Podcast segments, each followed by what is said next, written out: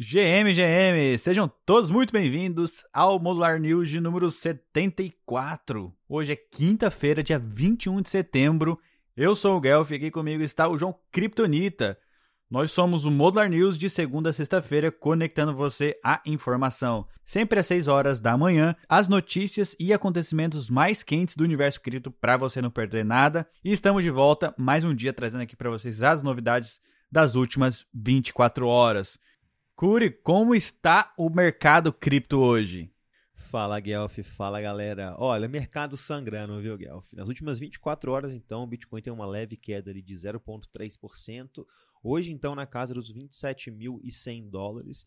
Já o Ether cai cerca de 1,5% nas últimas 24 horas, mas ainda se mantém naquela famosa casa dos 1.600 dólares, viu, Guelph? Boa, Curi. Avançando com a primeira notícia, a Balancer, mais uma vez nos holofotes aí do Crypto News.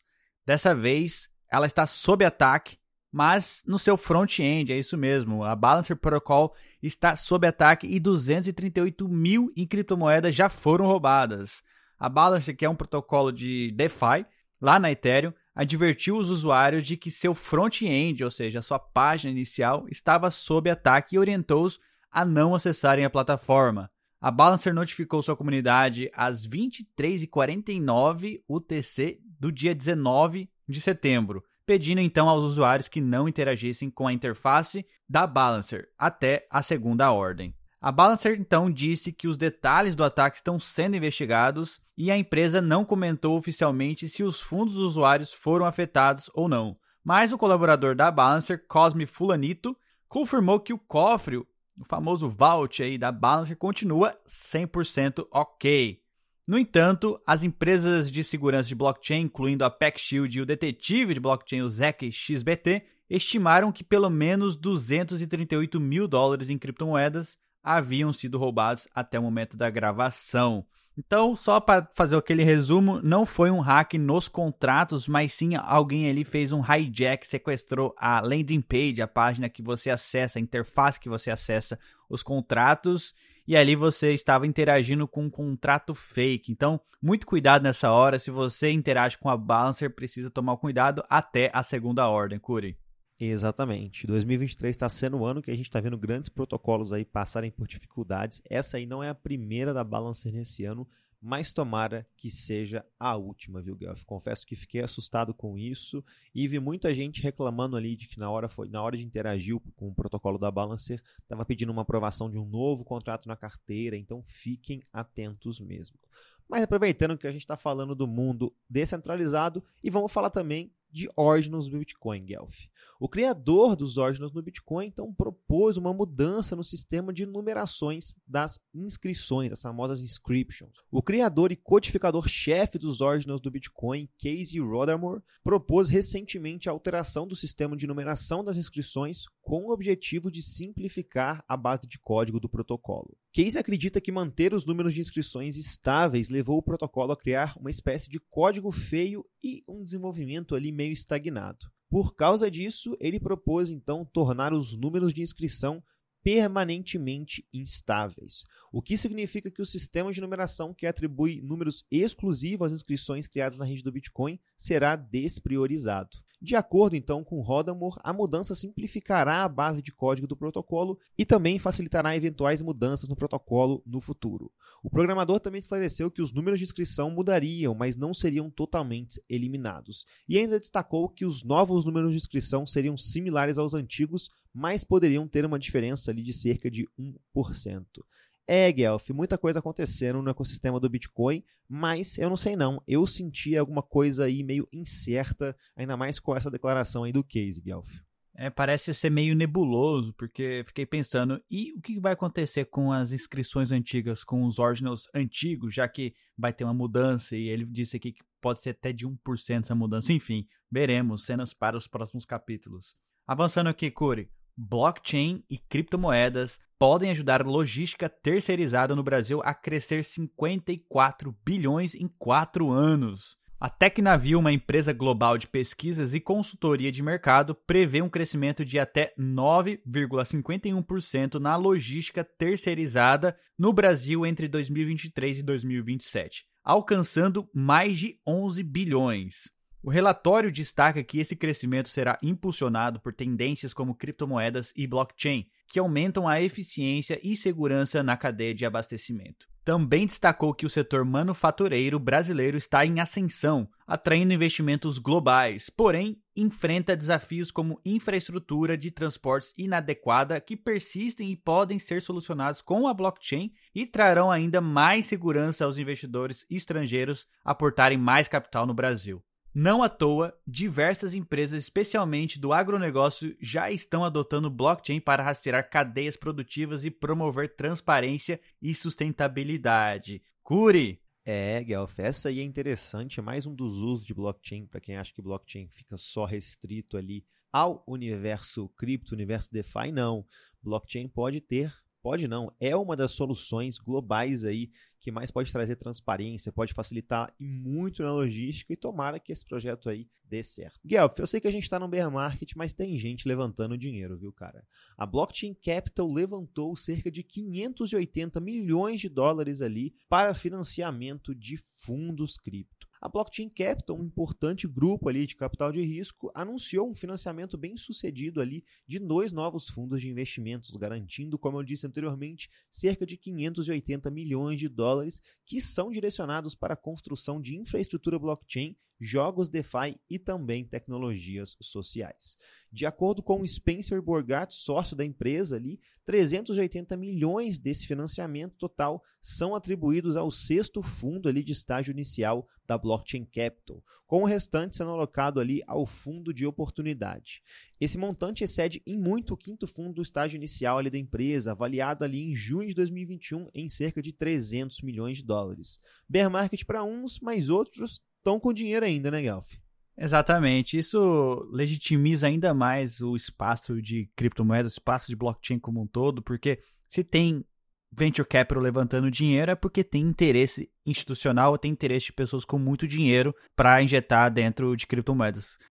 Avançando aqui, Corey, braço cripto do gigante banco britânico Standard Chartered lança um serviço de staking a Zodia Custody, a subsidiária focada em cripto do banco multinacional britânico Standard Chartered, planeja permitir que seus clientes obtenham rendimento em suas participações em criptoativos. O custodiante cripto fez parceria com OpenEden para o serviço Zodia Custody Yield, que tokeniza ativos do mundo real, como títulos do tesouro e permite que os investidores obtenham rendimentos enquanto aproveitam os benefícios da blockchain. Então, mais um bancão entrando aí que volta aquela nossa tese de que cripto é imparável, cripto está aqui para ficar, Curi. E nem só isso, né, cara? Nossa tese também que a gente está trazendo ali desde antes da liberação do saque que veremos institucionais aí cada vez mais interessados ali também e em stake. Então gostei bastante desse serviço aí, acredito que vai ser uma tendência do mundo todo, viu, Guelph? Guelph, mas o juiz já apitou por aqui e eu vou puxar a primeira notícia do nosso bate-bola, cara. Investidor misterioso movimenta 909 bitcoins após deixá-los parados por 11 anos. Ao todo, esses bitcoins tiveram investimentos de entrada ali de cerca de 6 mil dólares e saltaram, Guelph, olha só isso, cara, para um pouco mais de 24,7 milhões de dólares. Ou seja, uma valorização ali de cerca de 412 mil por cento, Guelph. Grayscale abandona oficialmente os tokens Ethereum POW pós-merge. Um ano após a fusão da Ethereum, a Grayscale finalmente tomou a decisão de abandonar todos os direitos aos tokens Ethereum de Proof of Work. É isso aí, Curi. É, olha só que interessante isso aí, cara. Tá, passou da hora, né, Goff? Vamos ser muito sinceros. Mas continuando aqui então, cara, credores da Celsius lançam alertas sobre novos ataques de phishing antes de divulgação do plano de falência. Os credores, então, da empresa de investimentos de criptomoedas Celsius Network, que atualmente está em recuperação judicial, relataram ter recebido uma nova enxurrada de e-mails de phishing, provavelmente resultante de duas violações de dados ocorridas lá em 2022, Guelph preocupante isso daí, essa, esse vazamento de dados. Lens Protocol anuncia um hackathon com premiação de 10 mil dólares lá no Ethereum Nova York. Saiba como se inscrever na thread do Molar News que vai ao ar todos os dias no nosso perfil lá no X. É isso, Galf. Não é só a Lens Protocol não, viu, cara? A Algorand também apresentou o seu Hackathon Global Buildable. Eles disseram ainda, abre aspas, agora é hora de transformar sua ideia revolucionária em uma startup com o apoio da Algorand e também de mentores especializados. E isso eles falaram lá no seu anúncio do X. E também lembrando que hoje, às 19 horas, Guelph, teremos o nosso Interchain exatamente com o pessoal da Algorand Brasil vai colar lá o pessoal todo, Maíra, Fred, Isa, a galera toda parceiraça ali, sem contar, é claro, que a comunidade da Algorand, e com certeza vamos falar também desse hackathon aí, uma iniciativa bastante interessante, e tomara que vários projetos interessantes saiam disso aí, né, Guelph? Exatamente, ótimo timing a gente fazer um, um interchain com a Algorand e ainda falar sobre esse Global Build a Bull. Muito massa essa iniciativa da Algorand. Bom, Kuren, mas como hoje é quinta-feira, a gente tem a presença ilustre do nosso repórter em campo, trazendo aí o melhor do mundo dos NFTs, o grande Lipe. Lipe, fala comigo! Salve, salve família modular, fala comigo, galerinha do bem. Muito bom dia. Aquele bom dia, é claro, para os nossos ouvintes queridos do Modular News. Eu sou o Lipe dos Degenerados. Hoje é quinta-feira e eu tô aqui para trazer para vocês a aquela atualização violenta sobre o mercado NFT da rede Ethereum.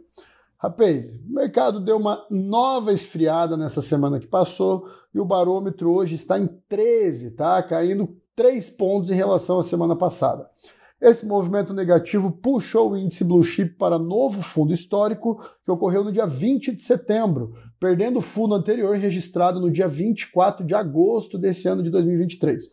Em relação ao market cap, o mesmo aconteceu e atingimos novo fundo também no dia 20 de setembro. Em relação à outra semana, é um movimento quase aí imperceptível, tá? Basicamente, o mercado NFT está lateralizando próximo a esse fundo desde 24 de agosto de 2023, que foi o Fundeba registrado do mês passado. Uh, e no momento dessa gravação, o mercado NFT da rede Ethereum está avaliado em 4,58 bilhões de dólares. É o mesmo valor da semana passada. Tá? Em relação ao volume, também tivemos uma grande queda nos últimos sete dias, com uma redução de quase 30% em relação à semana anterior. Do outro lado, nas últimas 24 horas, vemos um aumento de quase 16% no volume de transações das NFTs da rede Ethereum. Em relação aos empréstimos citados nas últimas semanas, aí a gente pode observar que eles tiveram um leve aumento, Tá? E hoje a gente tem quase 3 mil empréstimos ativos, totalizando aproximadamente 7.235 etéreos em empréstimos. Tá? Isso só na Blur, certo, galera? A situação permanece muito semelhante às últimas semanas. Eu, particularmente, não consigo ver melhora no cenário NFT sem que se comece a reduzir esse interesse nesses empréstimos e antes também de uma melhora real no mercado cripto, que consequentemente vai trazer mais coragem e ânimo para os investidores de ativos de risco. A novidade boa que eu tenho da semana é que o AIP 304, uma proposta feita pelo Mac Big Brother, a grande baleia de NFTs, feita lá dentro da ApeCoin DAO, foi aprovada, tá? Foi aprovada no dia 20 de setembro. É, ele propôs aí criar uma Digital Art Movement Collection. É, eles iam criar um movimento de arte digital e a proposta é usar 11 milhões de ApeCoin, aproximadamente 7.600 Ethereum, para comprar NFTs da coleção Yuga Labs e acelerar, segundo ele, o avanço do movimento de arte digital a nível global. Tá? Então eu vejo esse movimento como muito positivo para as coleções NFT, principalmente para as coleções Yuga Labs, pois além de gerar muito volume de transação e ejetar muita grana no mercado, dando oportunidade, inclusive, para que paper hands, né, aqueles, uh, aqueles holders que não têm muito interesse no longo prazo, eles saiam do mercado, eles têm a oportunidade de vender os ativos talvez com uma elevação do preço. É, essas NFTs compradas elas vão ser doadas para museus de arte e outros locais desse segmento, deixando os ativos da Yuga ainda mais escassos. Então, para mim é uma notícia muito positiva, tá? Vão fazer uma compra, foi aprovado já, então vai acontecer essa compra, eles vão decidir como, e 11 milhões de ApeCoins vão ser utilizados para comprar ativos da Yuga Labs, tá certo? Uh, esses movimentos aí, galera, do mercado NFT, me deixam cada vez mais otimistas, tá? Neste mercado, uh, muita grana ainda vai entrar, e, na minha opinião, muito, muita novidade gigante vai surgir nos próximos meses e anos. Eu sigo afirmando que bons projetos podem gerar, sim, grandes oportunidades de evolução financeira, tá certo? Então é isso, galera. Aguardemos os próximos capítulos. Estarei de volta com vocês aqui na semana que vem. Esse foi o resumão do mercado NFT da semana. Tenham todos um excelente dia. Espero vocês aí hoje à noite, 21 horas, lá no Degenerados Night Show, com a galera da Modular Cripto, no Twitter e no YouTube, lá no canal dos Degenerados. Valeu! Valeu demais, Lipe. Lembrando a todos que hoje também, às 21 horas, temos Degenerados Night Show com o Lipe, PVDex, Bagre, a galera toda vai estar tá lá. Nós também estaremos por lá falando as notícias do criptomercado, o que está rolando nesse movimento. Então não percam, às 21 horas, lá no canal do YouTube dos Degenerados. Mas não é só isso não, viu, Gal? Hoje nosso repórter de campo aqui tá on fire. Fala comigo, Uai, diretamente aí da Sub-Zero. O que, que tá rolando no ecossistema da Polkadot, Uai? Conta pra gente. Fala, Guelph.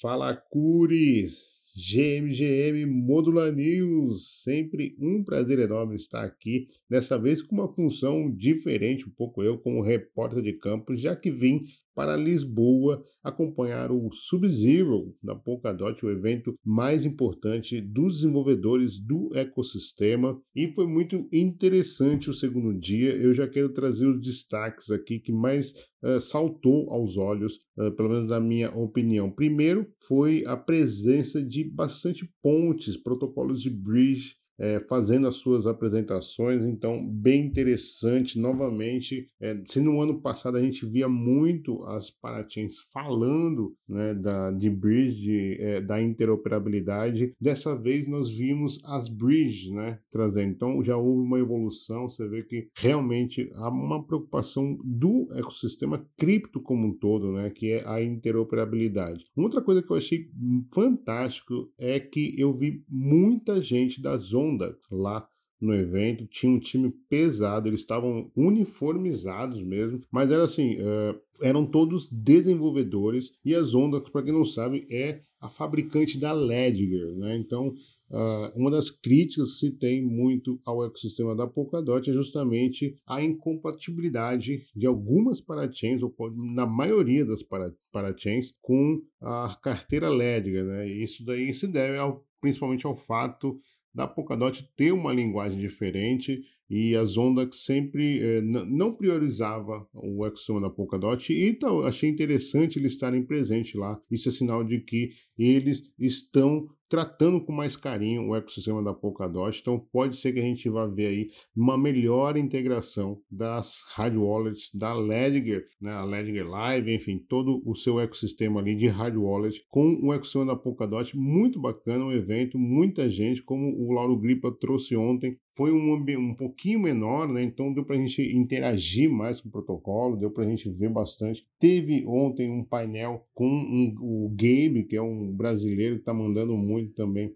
no ecossistema, né? Com uma Paratim da Invar, que a Invar que foi uma das últimas ganhadoras do leilão de Paratim na Polkadot. Enfim, então muito bacana, bem legal, um evento que daqui de Lisboa de cabeça feita, porque foi um baita do evento. Reencontrei uma galera, conheci gente nova, fez bastante network, bem bacana. E é isso aí, pessoal. Um grande abraço, volta aí para vocês e a gente se vê daqui a pouquinho, é isso mesmo?